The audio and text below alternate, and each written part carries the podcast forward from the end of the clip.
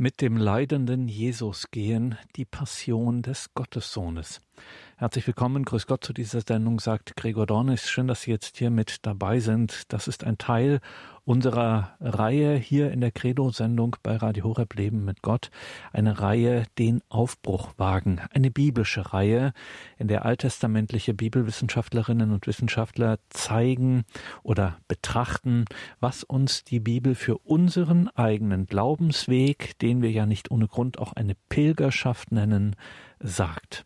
Und in dem heutigen Vortrag geht es Pfarrer Dietmar Bell aus dem Saarland darum, dass Nachfolge Jesu in unserem Leben mit Gott immer auch Mitleiden mit Christus ist, mit dem leidenden Jesus gehen, die Passion des Gottessohnes. Hören Sie Pfarrer Dietmar Bell, von der saarländischen Pfarreiengemeinschaft Illingen St. Stephanus. Diese Pfarreiengemeinschaft Illingen gehört zum pastoralen Raum Neunkirchen. Pfarrer Dietmar Bell. Liebe Hörerinnen und Hörer von Radio Horeb. Mit dem leidenden Jesus gehen, die Passion des Gottessohnes. Diesen Titel trägt der heutige Vortrag. Wer Christentum sagt, der sagt auch Homo viator, wie der Lateiner im Mittelalter den nach der Ewigkeit wandernden Christen nannte. Die Pilgerschaft ist unauflöslich mit der christlichen Botschaft verbunden.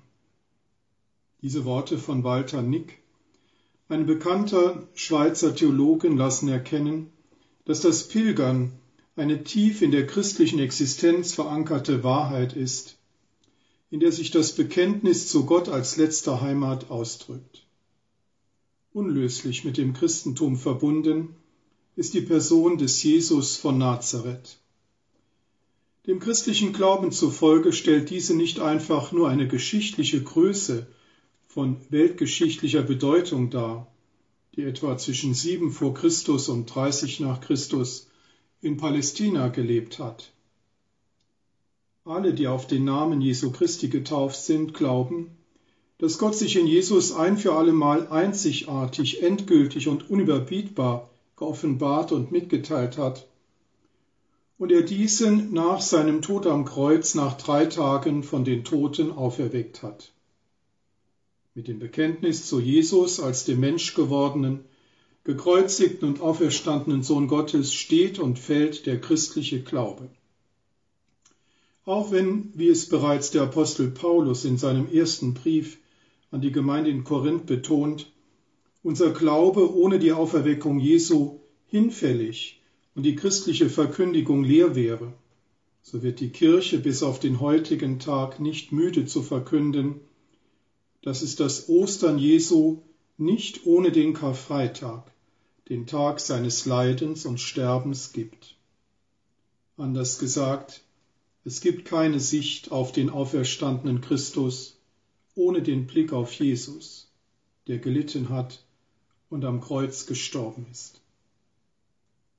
In der Geschichte der Kirche hat die Verkündigung des Leidens, des Sterbens und der Auferstehung Jesu deshalb immer eine zentrale Rolle gespielt und einen sehr breiten Raum eingenommen. Bereits dem Evangelisten Markus, der die älteste und wohl auch erste Zusammenstellung eines ausführlichen Passionsberichtes bietet, ging es aber nicht bloß darum, die Erinnerung an den zum Kreuzestod verurteilten und auferstandenen Christus wachzuhalten. Seine Darstellung lässt vielmehr ein ganz bestimmtes charismatisches Interesse erkennen. Der uns vom ihm überlieferte Weg Jesu nach Jerusalem, der zu seinem Tod im Rahmen des Pascha-Festes führt, ist von Markus bewusst als ein christologischer Erkenntnisweg gestaltet worden.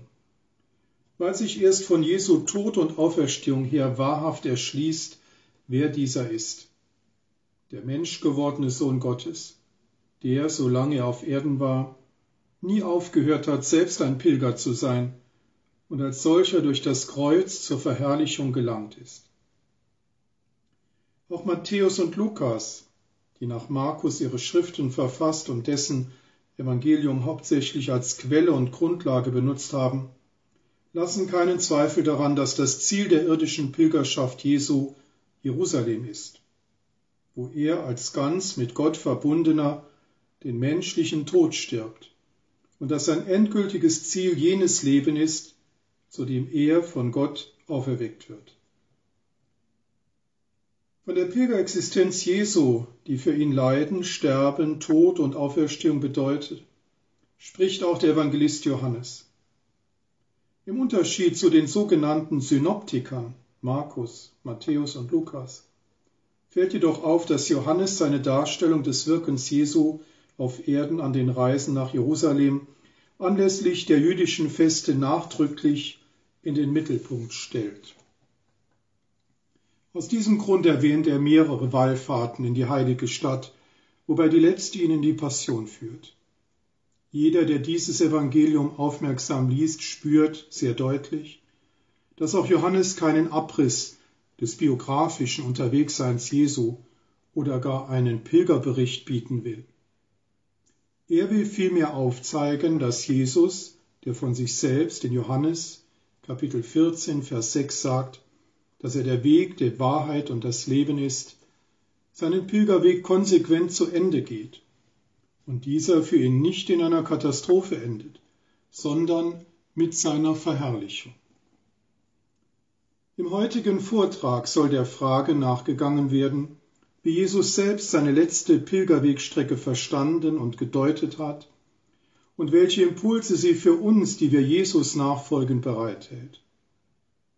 Da von allen vier Evangelisten Lukas derjenige ist, der eine besonders eindrückliche Theologie des heilsgeschichtlichen Weges Jesu entfaltet und deshalb auch als Theologe des Weges bezeichnet wird, soll die von ihm gebotene Wegdarstellung in den Blick genommen werden. Seiner heilsgeschichtlichen Sicht entspricht es, dass er in seinem Evangelium den gesamten Weg Jesu in aufeinanderfolgenden Phasen nachzeichnet und dabei das irdische Wirken Jesu, das auf sein Pilgern in die Stadt Jerusalem zuläuft, seinen Tod am Kreuz, seine Auferstehung und Himmelfahrt sowie seine Erhöhung bzw. Einsetzung zur Rechten Gottes als entscheidende Wegmarken hervorhebt.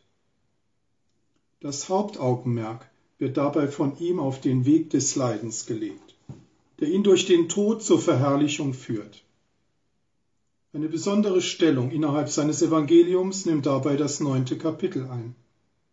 Nach den beiden Leidensankündigungen in den Versen 22 und 43 bis 45 zeichnet Lukas in seinem sogenannten Reisebericht, der in Vers 51 einsetzt und sich bis Kapitel 19, Vers 27 erstreckt, den Weg Jesu nach Jerusalem nach. Wie bedeutsam dieser Gang für den Theologen Lukas ist, wird an den programmatischen Worten erkennbar, mit denen er eröffnet wird.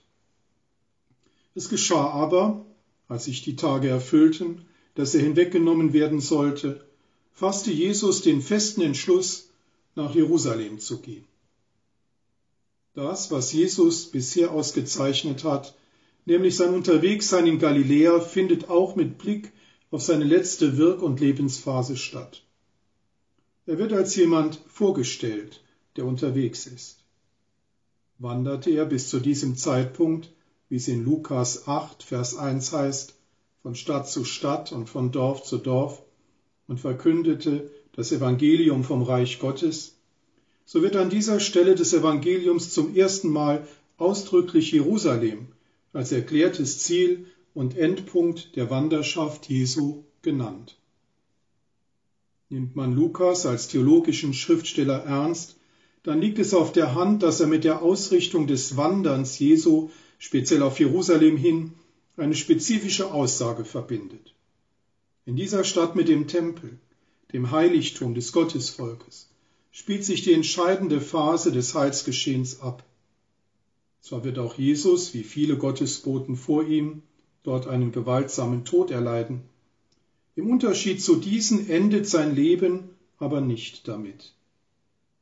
Wenn Lukas an dieser Stelle bewusst von der Hinwegnahme wörtlich übersetzt von der Aufnahme Jesu spricht, dann will er damit zum Ausdruck bringen, dass Jesus in Jerusalem nicht nur der Kreuzestod, sondern auch seine Auferstehung erwartet. Für Lukas umfassen die Tage der Hinwegnahme also das Sterben, den Tod und das Begräbnis Jesu und zugleich seine Auferstehung und Himmelfahrt. Dies sind für ihn die entscheidenden Tage nach dem Heilsplan Gottes. Jesus selbst, der weiß, dass sein Weg nach Jerusalem ihn zuerst zu seinem Tod führt, weicht dem göttlichen Muss nicht aus. Vielmehr macht er sich den Willen Gottes zu eigen und geht den für ihn bestimmten Weg zielstrebig an. Sein fester Entschluss, nach Jerusalem zu gehen, unterstreicht damit seinen Gehorsam gegenüber Gott, der ihn wie Lukas in seinem zweiten Werk, der Apostelgeschichte, betont, von den Wehen des Todes befreien und auferwecken wird. Dass sich der Tod Jesu nicht als Ende und Katastrophe erweist, sondern dieser vielmehr der Durchgang zu dessen Herrlichkeit und Erhöhung ist, unterstreicht Lukas mit der von ihm gestalteten Passionsgeschichte. Bevor diese jedoch näher in den Blick genommen wird, ist es wichtig, sich ein zentrales Kennzeichen der Pilgerschaft Jesu vor Augen zu führen, das für den ganzen Weg des irdischen Jesus bis zu seinem Tod am Kreuz markant ist. Es wird von Jesus selbst zur Sprache gebracht, als jemand auf dem Weg nach Jerusalem zu ihm sagt, ich will dir nachfolgen, wohin du auch gehst. Auf diese von Lukas bewusst formulierte bedingungslose Bereitschaftserklärung eines namentlich nicht bekannten Mannes erwidert Jesus in Lukas 9, Vers 58, Die Füchse haben Höhlen und die Vögel des Himmels Nester. Der Menschensohn aber hat keinen Ort, wo er sein Haupt hinlegen kann. Diese Antwort lässt aufhorchen. Zunächst fällt auf, dass Lukas Jesus hier den Titel Menschensohn in den Mund legt. Bei ihm handelt es sich, wie zum Beispiel bei Herr und Sohn Gottes, um einen sogenannten christologischen Hoheitstitel, der bei Lukas mehrfach begegnet. Stets wird er mit Bedacht gesetzt und reflektiert grundsätzlich das irdische Wirken Jesu aus seiner ihm von Gott verliehenen Vollmacht. Darüber hinaus stellt sich nun die Frage, welche besonderen Züge im Menschensohn sichtbar werden, die mit Blick auf unsere Thematik, dem Evangelisten Lukas, wichtig sind. Überblickt man die von ihm gebotenen Menschensohnsprüche, dann treten in besonderer Weise die Aussagen über sein Leiden und Sterben hervor. Bedeutsam ist, dass sie unter dem Muss des göttlichen Ratschlusses stehen, der in der Schrift begründet ist. Das Leiden, Sterben und der Tod des Menschensohnes sind die notwendigen Voraussetzungen für seine Auferstehung, die in zwei von den insgesamt drei Leidensansagen stets am Ende genannt wird. Diese drei Texte, die in Lukas 9 in den Versen 22 und 44 und in Lukas 18 Verse 31 bis 33 vorliegen, sind vom Evangelisten wohlüberlegt angeordnet hören die Jünger Jesu die ersten beiden Leidensankündigungen, bevor sie mit Jesus nach Jerusalem aufbrechen, so die dritte und letzte unmittelbar vor dessen Einzug in die heilige Stadt. Gemeinsam ist allen Ansagen, dass sie an das Passionsgeschehen heranführen und dieses vorbereiten, wobei die letzte Ankündigung noch präziser als die erste einzelne Stufen auf dem Leidens- und Todesweg Jesu entsprechend dem in der Passionsgeschichte beschriebenen Geschehen in den Blick nimmt und die heilsgeschichtliche Bedeutung dieses Aufbruchs nach Jerusalem betont. Jesus versammelte die Zwölf um sich und sagte zu ihnen, siehe, wir gehen nach Jerusalem hinauf. Und es wird sich erfüllen, was bei den Propheten über den Menschensohn geschrieben steht.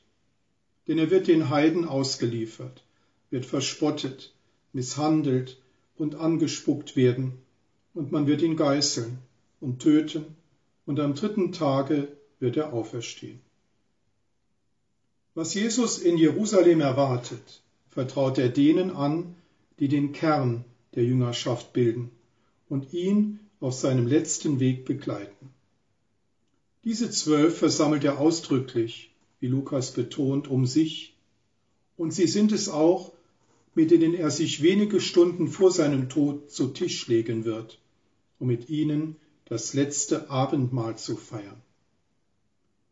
Bevor Jesus seine Passion näher beschreibt, ordnet er sie zunächst bibeltheologisch ein. Mit seinem Leiden, Sterben und seiner Auferstehung geht das in Erfüllung, was von den Propheten über den Menschensohn verheißen wurde.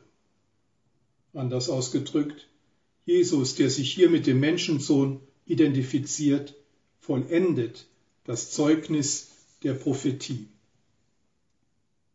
Mit Blick auf die Verwendung des Menschensohn-Titels bei Lukas kann somit an dieser Stelle zusammenfassend festgehalten werden, dass er mit seiner Hilfe eine Perspektive gewinnt, die den Todesweg Jesu in die Verherrlichung durch die Auferstehung münden lässt. Ihm ist es ein Anliegen, Jesus, den Menschensohn, in seinem irdischen Wirken sowohl in seiner Niedrigkeit als auch in seiner Hoheit zu sehen. Auf diesem Hintergrund gilt es nun das Wort Jesu, der Menschensohn aber hat keinen Ort, wo er sein Haupt hinlegen kann, zu bedenken. Mit der Feststellung über die fehlende Ruhestätte des Menschensohnes will Jesus der unbedingten Bereitschaft jenes Mannes Realität geben. Zugleich ergeht mit ihr indirekt die Anfrage an den Nachfolgewilligen ob sein Anerbieten auch wirklich den Mitvollzug des Pilgerlebens Jesu samt dem Kreuzweg mit einschließt. Denn Jünger sein heißt für Jesus nicht nur an seiner Seite zu wandern, sondern ihm nachzufolgen auf seinem Weg des Leidens und dabei das eigene Kreuz auf sich zu nehmen. Jesus selbst, dies geht aus seiner Antwort hervor, versteht sich als Pilger den eine durch nichts gebundene, absolut verfügbare Existenzweise auszeichnet. In Gott allein weiß er sich tief beheimatet. Nimmt man an dieser Stelle die Selbstbezeichnung Jesu als Menschensohn ernst und beachtet den Kontext, dann bekommt die Äußerung über seine Existenzweise einen besonderen Akzent. Wenn er behauptet, keine Ruhestätte für sein Haupt zu haben, dann betrachtet er sich nicht etwa als orientierungslosen Vagabunden und rastlos Wirkenden, sondern vielmehr als pilgernden Gottessohn, der, auch wenn er von den Menschen abgelehnt wird, seinen Weg unbeirrt fortsetzt. Von Gott wird er nicht am Leiden vorbei, sondern durch das Leiden hindurch zu seiner Erhöhung geführt. Bevor wir das Augenmerk auf die von Lukas sehr eindrücklich gestaltete Passion Jesu richten, ist es wichtig, auch die von ihm gebotene Darstellung vom letzten Wirken Jesu in Jerusalem in den Blick zu nehmen. Besondere Beachtung ist hier seinem Kommen in die heilige Stadt zu schenken und jenen beiden Orten, zu denen er sich immer wieder auf den Weg macht und die auch im Zusammenhang mit seiner Leidensgeschichte relevant sind. Zum einen ist dies der Jerusalemer Tempel und zum anderen der Ölberg.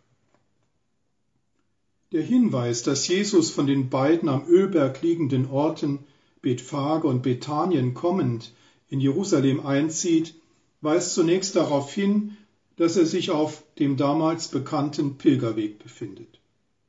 Um deutlich zu machen, was ihn jedoch von all den unzähligen Pilgern unterscheidet, die ebenfalls auf dem Weg nach Jerusalem sind, um dort das Pascha-Fest, also die Errettung Israels aus der Sklaverei zu feiern, wird er im Lukasevangelium schon in der Nähe des Ölbergs von der Jüngerschaft freudig als Messiaskönig begrüßt. Der dabei von ihnen angestimmte Huldigungsruf, gesegnet sei der König, der kommt im Namen des Herrn, im Himmel Friede und Ehre in der Höhe, bringt zum Ausdruck, dass sie in Jesus eben nicht nur einen gewöhnlichen Pilger sehen, sondern denjenigen erkennen, der wahrhaft im Namen Gottes als dessen Gesandter und messianischer Heilbringer kommt und mit dessen geschichtlicher Ankunft die Erfüllung der göttlichen Heilsverheißung eingeleitet wird. Nachdem Jesus vom Ölberg her die Stadt betreten hat, führt ihn sein Weg als erstes zum Tempel um ihn als Stätte seines Wirkens in Besitz zu nehmen. Bevor er dort jedoch die Menschen täglich lehren wird, vollzieht er mit der Reinigung des Tempels eine prophetische Zeichenhandlung. Mit dieser sagt er das Ende des bestehenden Tempels als Heilszeichen an und macht zugleich als der Ausführende deutlich, dass mit ihm die eschatologische Wende gemeint ist, der Anbruch der Heilsvollendung einhergeht. Dass das vollmächtige Lehren Jesu im Tempel sein letztes öffentliches Wirken in Jerusalem ausmacht, er diese Zeit zugleich aber auch als Vorbereitung auf seine Passion versteht, bekräftigt Lukas mit seiner Notiz im 21. Kapitel in den Versen 37 bis 38, mit der er zugleich auch zur Passion überleitet. Die Tage über lehrte Jesus im Tempel, die Nächte aber verbrachte er draußen bei dem Berg, der Ölberg heißt. Schon früh am Morgen kam das ganze Volk zu ihm in den Tempel, um ihn zu hören. Wie in einem Brennglas fassen diese beiden Verse die letzte Wirkphase Jesu zusammen und benennen den Tempel und den Ölberg als die beiden entscheidenden Aufenthaltsorte Jesu während seiner Jerusalemer Tage. Den Tempel macht Jesus in dieser Zeit durch seine Gegenwart zur Stätte des heilbringenden Gottes mitten in seinem Volk. Durch seine Lehre will er dem Volk die Augen und Ohren für die Nähe des Reiches Gottes und das Kommen des Menschensohnes öffnen, es zugleich aber auch vor seinen Gegnern, den Schriftgelehrten, warnen. Von ebenso großer Bedeutung ist der Ölberg, an diesen Ort zieht sich Jesu für die Nacht zurück, um Gott nahe zu sein und sich für seinen bevorstehenden Leidensweg und jene Stunde zu rüsten, in der er nach dem Willen des Vaters an seine Gegner ausgeliefert wird. Der Auftakt der lukanischen Passion lenkt den Blick sofort auf jenen Personenkreis, der schon während der Zeit des letzten öffentlichen Wirkens Jesu in Jerusalem den Entschluss gefasst hat, ihn zu töten. Gemeint sind die führenden Kräfte aus dem Hohen Rat, die Hohepriester und Schriftgelehrten. Von Lukas werden sie im Kontrast zum Volk dargestellt. Während das Volk jeden Tag zu Jesus in den Tempel strömt und mit ihm sympathisiert, sind es die Hohepriester, die hier aktiv die Passion Jesu betreiben. Aber nicht nur sie alleine. Dem Vorhaben der Hohepriester und Schriftgelehrten entspricht die Initiative des Judas, Jesus an sie auszuliefern. Vorgestellt wird er ausdrücklich als einer aus dem Zwölferkreis und somit als einer der engsten Vertrauten Jesu, die er sich erwählt hat. Ebenso wichtig ist es Lukas in diesem Zusammenhang aber auch hervorzuheben, dass die Passion unter dem Einfluss Satans dem Widersacher und großen Feind Gottes und der Menschen steht. Von ihm verführt, wechselt Judas die Seite. Statt Jesus weiter auf seinem Weg zu begleiten, sagt er sich von ihm los und koaliert mit dem Hohen Rat. Auffallend ist, dass das Vorhaben des Judas mit einem Ausdruck angegeben wird, der in der Leidensgeschichte häufiger anzutreffen ist und der in der Einheitsübersetzung mit ausliefern wiedergegeben wird. Nach Lukas 22, Vers 4 überlegt Judas mit den Hohepriestern und Hauptleuten, wie er Jesus an sie ausliefern könnte. Auch von Pontius Pilatus, dem römischen Statthalter, heißt es wenig später in Lukas 23, Vers 25, dass er auf Drängen der Hohepriester und des Volkes Barabbas freilässt und Jesus ihrem Willen nach an die Soldaten ausliefert.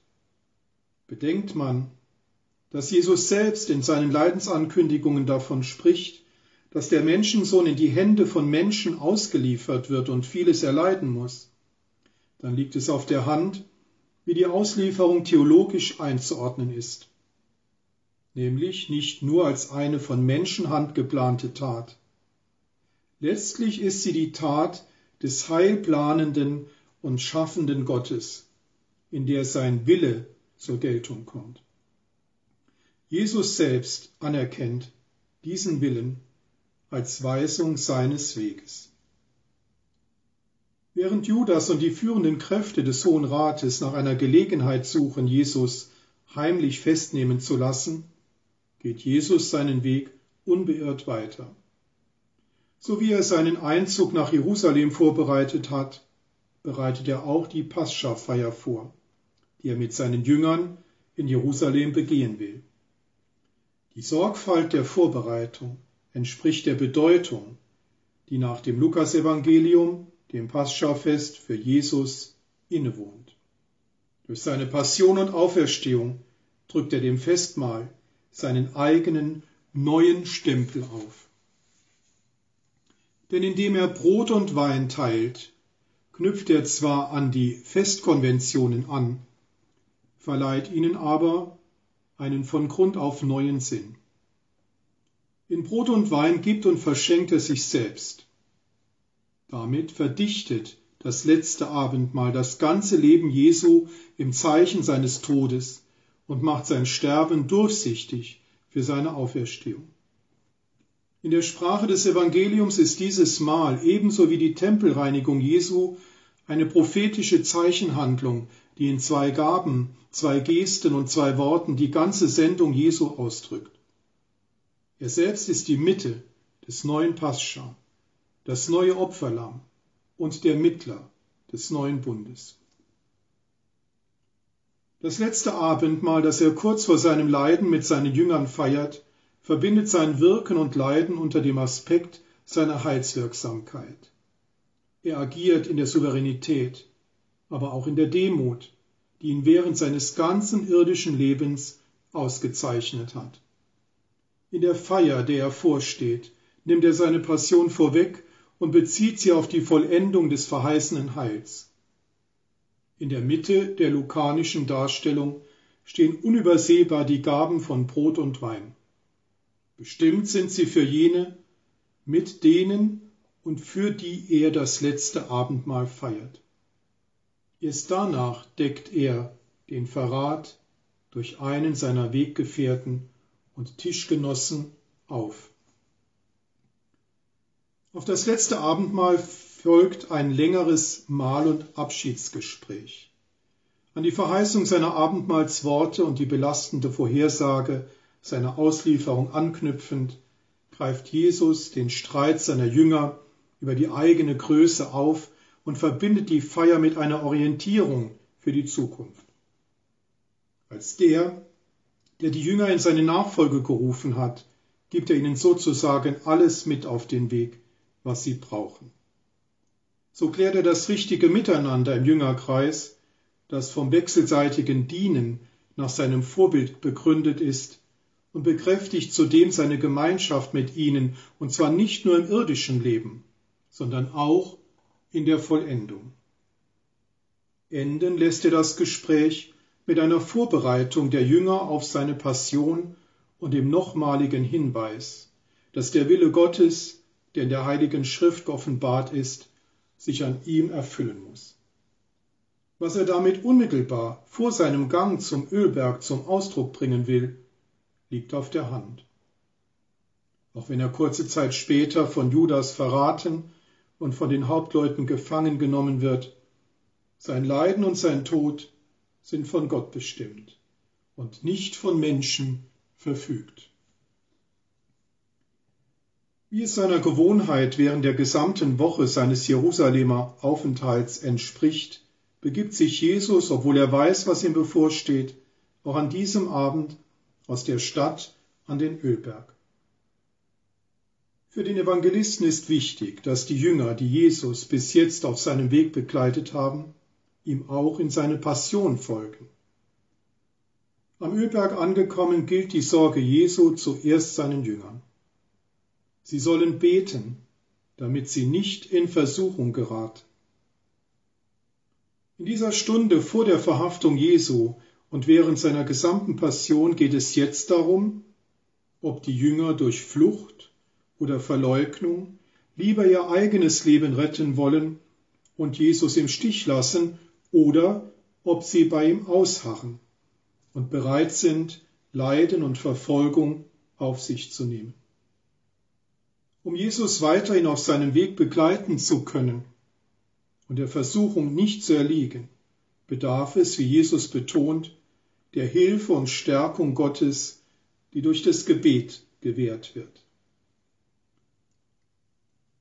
Wie wichtig Jesus dieser Aufruf zum Gebet ist, zeigt er ihnen, als er sich daraufhin von ihnen entfernt, niederkniet und selbst zu beten beginnt.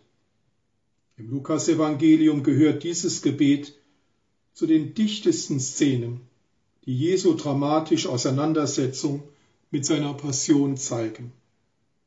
Dass das von dem leidenden Jesus am Ölberg gesprochene Gebet für Lukas von besonderer Bedeutung ist, können wir daran erkennen, dass er uns in Lukas 22, Vers 42 erstmals den Inhalt eines der Gebete Jesu mitteilt. Er lautet, Vater, wenn du willst, nimm diesen Kelch von mir. Aber nicht mein, sondern dein Wille soll geschehen. Jesus eröffnet sein Gebet mit der intimen, vertrauensvollen Anrufung Gottes als Vater und bringt mit dieser sein einzigartiges Verhältnis zu Gott zum Ausdruck. Ihn, den liebenden Vater, bittet er als Sohn, den Kelch, der vor dem Hintergrund des letzten Abendmahles als Becher des Leidens zu verstehen ist, an ihm vorübergehen zu lassen. Im gleichen Atemzug ist er jedoch bereit, sich dem Willen des Vaters zu fügen. Dies ist ihm möglich, weil er darum weiß, dass der Becher des Leidens dem Heilswillen Gottes entspricht und dieser ihn durch das Kreuz zur Verherrlichung führt. Was dieses von Lukas überlieferte Gebet auszeichnet und eindrücklich macht, ist, dass es die Hingabe Jesu betont und diesen als den gehorsamen Sohn vorstellt, der sich ganz in Gottes Hand begibt. Für seine Jünger wird er damit zum Paradigma, denn die Haltung, die er einnimmt, sollen auch sie einnehmen. Der Weg, den er zu gehen bereit ist, soll auch ihr Weg sein. Gottes Antwort auf das Gebet Jesu ist die Sendung eines Engels, der ihn für die Passion stärkt. Die große anhaltende Angst und Erschütterung Jesu vor dem, was ihn erwartet, führt bei ihm zu einem noch beharrlicheren Beten. Dessen Intensität wird von Lukas durch den Vergleich des Schweißes Jesu mit herabfallenden Blutstropfen verdeutlicht. Blickt man auf die von Lukas gestaltete Ölbergszene als Ganze, dann fällt bei ihr die Konzentration auf den betenden Jesus auf. Dieser veranschaulicht das Beten, das die Versuchung überwinden lässt. Von ihm können die Jünger, die am Ölberg insgesamt zweimal von Jesus zum Beten ermahnt werden, lernen, wie sie selbst beten sollen. Je stärker die Anfechtung ist, umso notwendiger ist das nicht nachlassende Gebet. Im Lukas-Evangelium geht das Gebet Jesu direkt in die Verhaftung über. Damit wird angezeigt, das Ölberggebet und die Verhaftung sind zwei Seiten einer Medaille. Betet Jesus sich durch seine Versuchung hindurch zur Annahme seines Leidens, so erliegt Judas der Versuchung, Jesus auszuliefern. Mit Blick auf Jesus wird aber noch etwas anderes deutlich. Die Haltung, die er bei seiner gewaltsamen Festnahme wahrt, entspricht seinem Gebet. Er ist frei, sich in die Hand Gottes zu begeben, wenn Menschen sich seiner bemächtigen wollen. Er, der stets die Gewaltlosigkeit gepredigt hat, lässt sich widerstandslos gefangen nehmen. Ganz anders hingegen seine Jünger.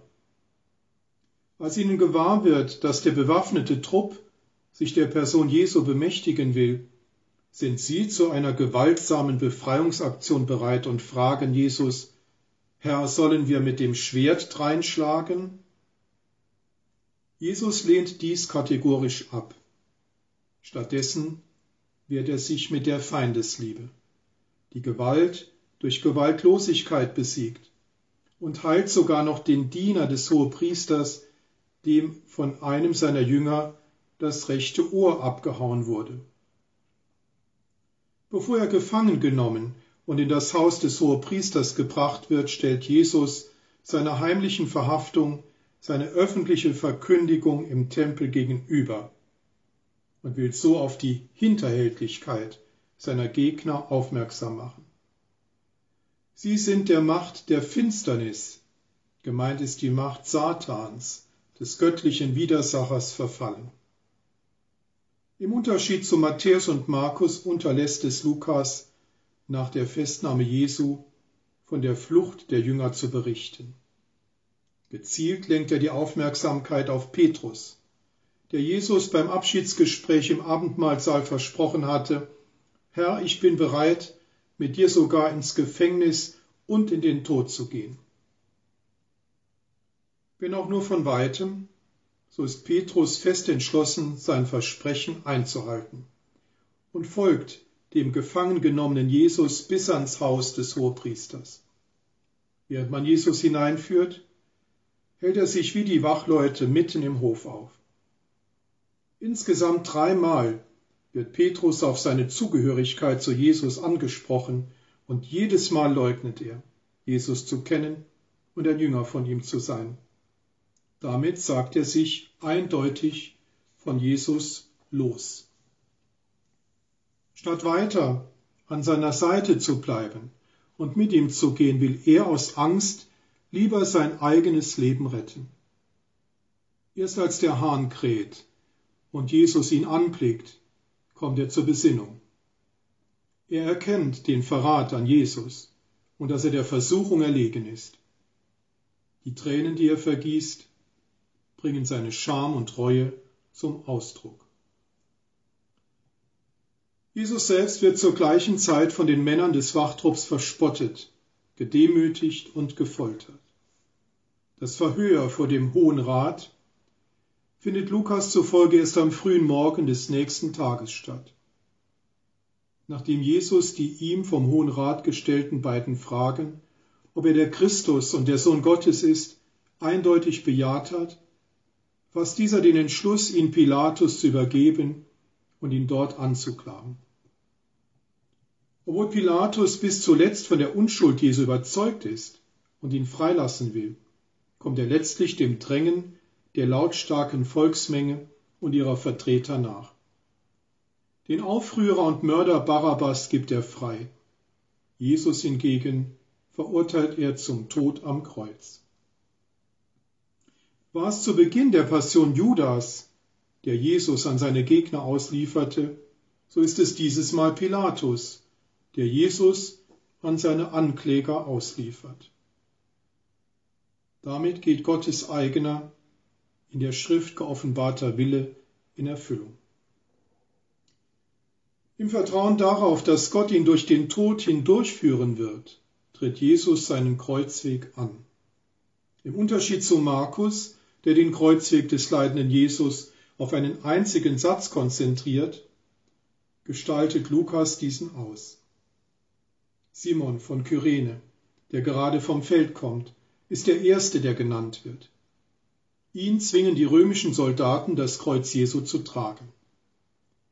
Für Lukas wird er so zum Vorbild eines Jüngers, der wie Jesus es in Lukas 9, Vers 23 fordert, täglich sein Kreuz auf sich nimmt und hinter ihm hergeht.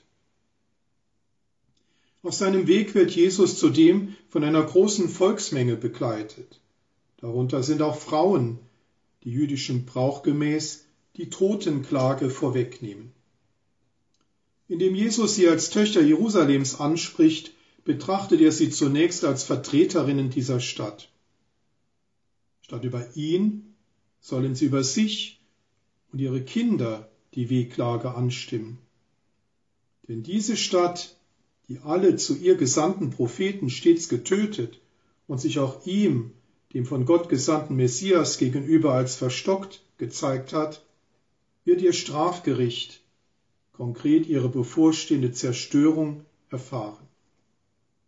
Bedenkt man jedoch, dass die Juden die Totenklage in der Öffentlichkeit für einen zum Tod Verurteilten nicht gestatteten, dann darf die von den Frauen angestimmte Klage und ihr Weinen auch als mutiges Bekenntnis zu dem zu Unrecht verurteilten Jesus verstanden werden.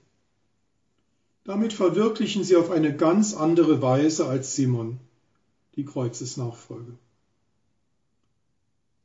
Den Abschluss der Passionsgeschichte bilden bei Lukas die Kreuzigung und das Begräbnis Jesu. Innerhalb der Darstellung stellen dabei sein Sterben und sein Tod den Höhepunkt dar.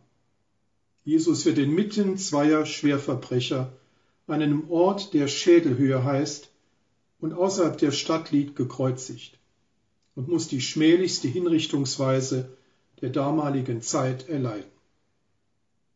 Ein besonderes Anliegen des Lukas ist es, Jesus auch in der Stunde seines Todes als Betenden zu kennzeichnen, der somit für alle, die ihm nachfolgen, bis in seinen Tod hinein ein herausragender Lehrer des Gebetes bleibt.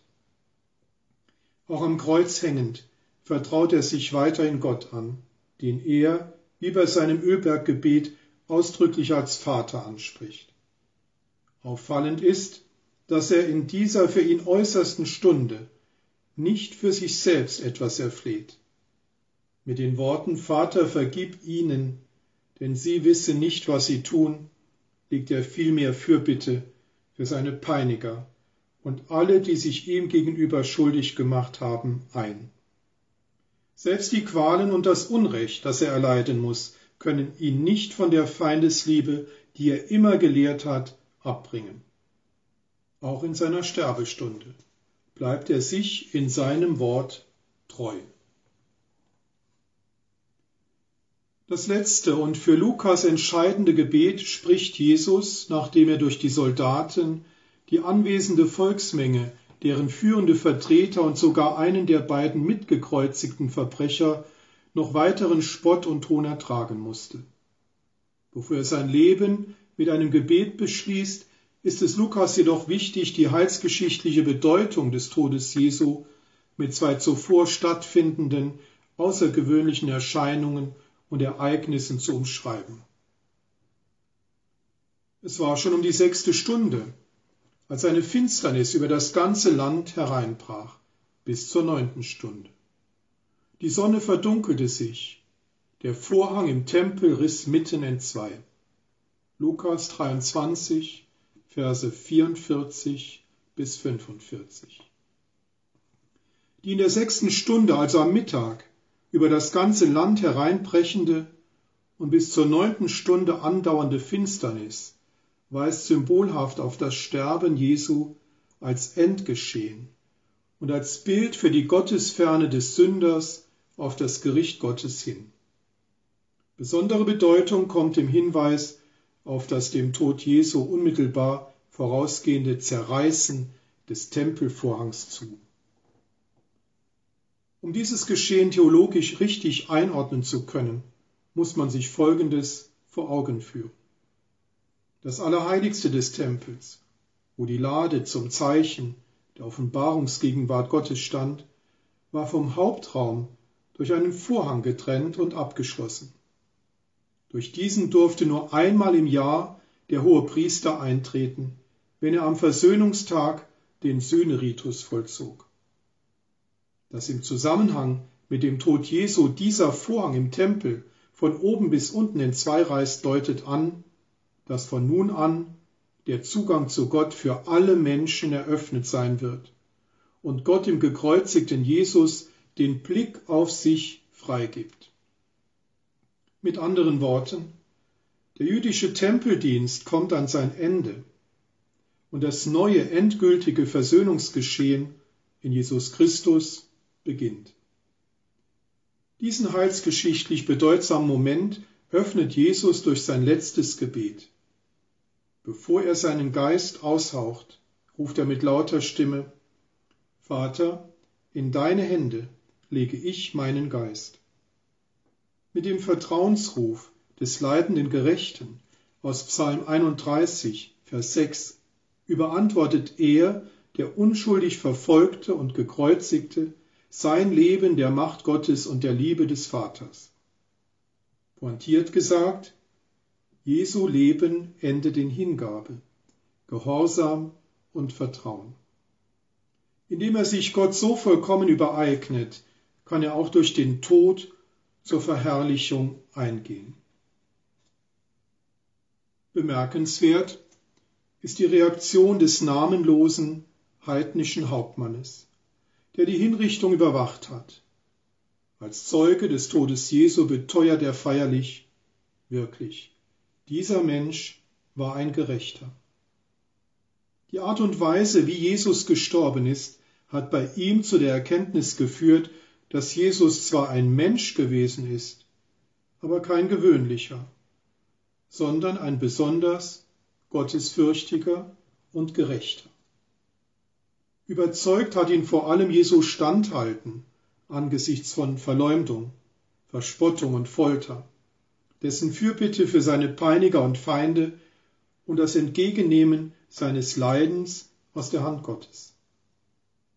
Betroffen von dem, was sie auf Golgotha miterleben durften, sind auch alle anderen anwesend.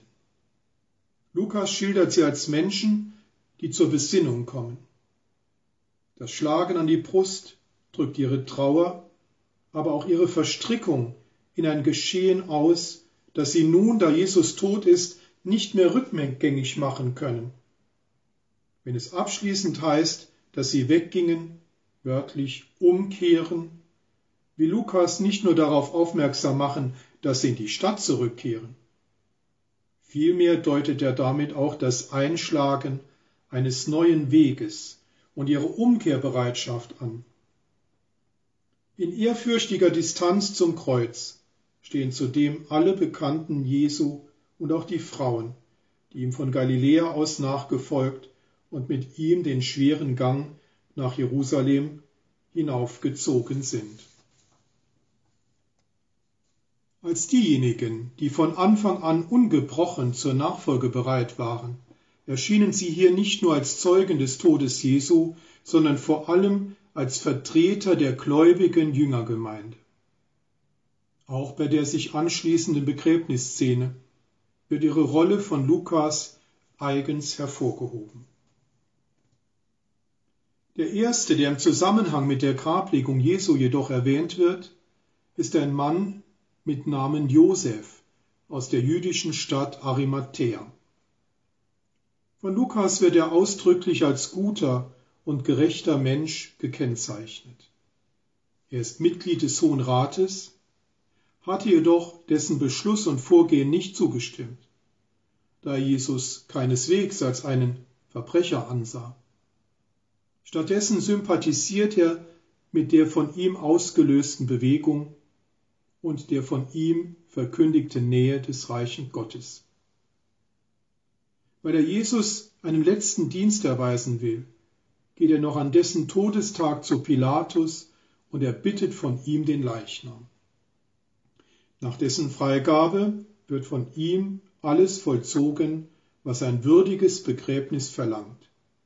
Das Herabnehmen des Leichnams vom Kreuz, dessen Einhüllen in ein Leinentuch und die Bestattung in einem Felsengrab. Letzteres wird von ihm auch noch zur Verfügung gestellt. Die Frauen, die Jesus auf seinem Kreuzweg nachgefolgt waren und seinen Tod am Kreuz miterleben mussten, geben dem verstorbenen Jesus das letzte Geleit und werden Zeugen seiner Bestattung. Wie Josef von Arimathea wollen auch sie Jesus einen letzten Dienst erweisen. Deshalb gehen sie nach dessen Grablegung heim und bereiten alles für seine Salbung vor. Letztlich wollen sie damit aber nicht nur einen üblichen Brauch vollziehen, sondern vor allem ihre Liebe zu Jesus auch über den Tod hinaus zum Ausdruck bringen. Indem Lukas seine Passionsgeschichte mit den Vorbereitungen der Frauen enden lässt, schlägt er auch die Brücke zum Ostermorgen.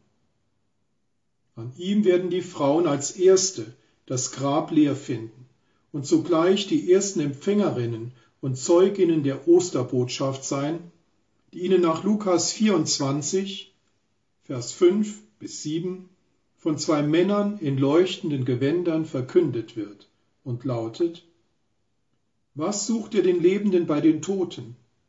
Er ist nicht hier, sondern er ist auferstanden. Erinnert euch an das, was er euch gesagt hat, als er noch in Galiläa war. Der Menschensohn muss in die Hände sündiger Menschen ausgeliefert und gekreuzigt werden und am dritten Tag auferstehen. Fragen wir uns nun, welche geistlichen Impulse wir aus dem bisher Gesagten für unseren Glaubensleben entnehmen können. Leben bedeutet für die meisten Menschen aufzubrechen, um einen Weg zu gehen, der geprägt ist von vielen Begegnungen, Erfahrungen und Herausforderungen. An sein Ende kommt dieser Lebensweg erst mit dem Tod. Ob dieses Unterwegssein, die individuelle, unbekannte und ungewisse Lebensspanne, von ihnen aber als Pilgerschaft verstanden wird, die sie letztlich zu einem Ziel führt, das sie als für immer angekommen empfängt, Darüber herrscht heutzutage kein Grundkonsens mehr. Für eine immer größer werdende Zahl ist der Weg bereits das Ziel und der Tod stellt das endgültige Aus dar. Wie der Blick auf die Person Jesu von Nazareth zeigt, ist das Unterwegs- und Pilgersein ein wesentliches Kennzeichen sowohl seiner Botschaft wie auch seines ganzen Lebensweges. Mit einem klaren Ziel vor Augen bricht er auf. Er will den Willen Gottes erfüllen. Sein Weg führt ihn zwar in das Leiden und endet am Kreuz, aber nicht mit dem Kreuz. Den Weg, den er auf sich nimmt, zeichnet aus, dass er ihn durch das Leiden hindurch zur Auferstehung und Verherrlichung führen wird. Bewältigen kann er ihn, weil er sich tief in Gott beheimatet weiß und immer wieder in das Gebet zu seinem Vater eintaucht. Im Gebet findet er Kraft, dessen Willen anzunehmen und sich auch in seiner Todesstunde in die Hand des Vaters zu begeben. Doch was bedeutet das nun konkret für jeden, der sich von Jesus in die Nachfolge rufen lässt und sich dessen Existenzweise und das Unterwegssein zum Vorbild nimmt. Zunächst einmal soll er eine bestimmte Grundhaltung gegenüber dem Leben und dieser Welt einnehmen. Bei aller Beheimatung und auch Verantwortung, die ihm auf Erden zukommt, ist und bleibt für einen Christen die Welt fremd. Er lebt in dieser, ist aber nicht von dieser. Kurzum, er ist, wie es in einem Kirchenlied heißt, nur Gast auf Erden. Wie Jesus lebt auch er als Pilger, ja sogar als Fremdling auf dieser Welt. Als jemand, der bereit ist, hinter Jesus herzugehen, muss er auch darum wissen, dass er Jesus nicht nur als dem Auferstandenen nachfolgt, sondern immer auch als dem Gekreuzigten. Auf den Punkt gebracht heißt das, es gibt keine Nachfolge Jesu ohne das bekennende Ja zum leidenden, verworfenen und gekreuzigten Menschensohn. So wie Jesus seinen Leidensweg gegangen ist, sein Kreuz auf sich genommen hat und bereit war zu sterben, so soll auch jeder Gläubige sein Kreuz tragen und sein Leiden und seinen Tod annehmen. Er darf diesen Weg im Vertrauen darauf gehen, dass der Tod nicht das letzte Wort hat, sondern Gott.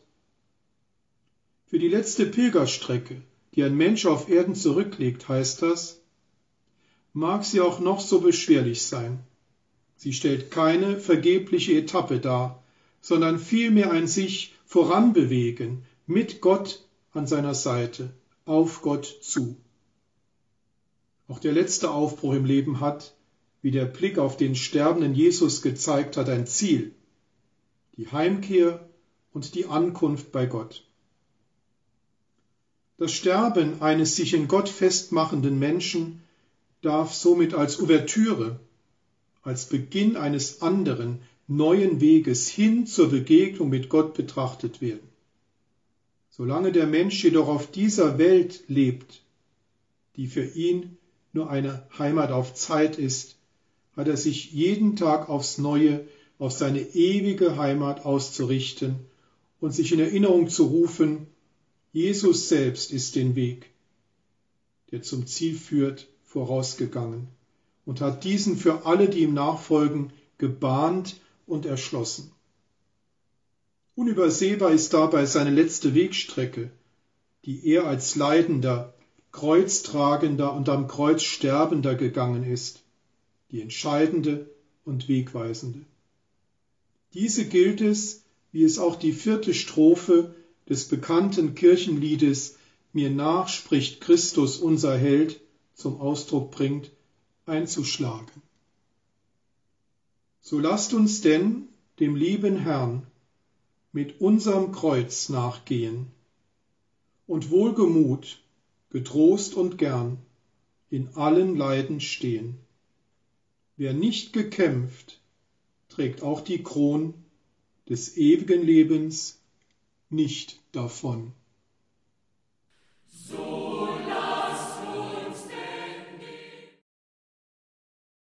In der heutigen Credo-Sendung hörten Sie aus der Pfarreiengemeinschaft Illingen im Saarland, hörten Sie Pfarrer Dietmar Bell. Pfarrer Dietmar Bell ist akademischer Schüler von Professor Renate Brandscheid, Alttestamentlerin in Trier und, wie Sie sicher mitbekommen haben, Professor Renate Brandscheid und ihr Schülerkreis gestalten in diesem Jahr eine Reihe, die sie nennen den Aufbruchwagen. Und das war heute Vortrag Nummer 6 mit dem leidenden Jesus gehen, die Passion des Gottessohnes. Liebe Hörerinnen und Hörer, das waren wichtige, intensive Gedanken, die Sie natürlich nachhören können in unserer Mediathek auf horeb.org, beziehungsweise überall dort, wo es Horeb im Podcast gibt. Teilen Sie das auch gern in den sozialen Netzwerken, besuchen Sie unsere Social Media Auftritte, beispielsweise bei Instagram oder Facebook, abonnieren Sie unseren YouTube-Kanal, liken Sie unsere Beiträge, eine schöne Möglichkeit, auf Radio Horeb aufmerksam zu machen und damit auch solche und andere Beiträge weiterzugeben, vielleicht ja für die eine oder den anderen genau das Richtige in der jeweiligen Lebenssituation. Man weiß es nicht. Danke Ihnen allen fürs Dabeisein, für Ihre Verbundenheit mit Radio Horeb. Hier folgt jetzt um 21.30 Uhr die Reihe nachgehört. Bleiben Sie dran. Viel Freude hier im weiteren Programm. Alles Gute und gottesreichen Segen wünscht Ihr Gregor Dornis. Sie hören Radio Horeb. Leben mit Gott.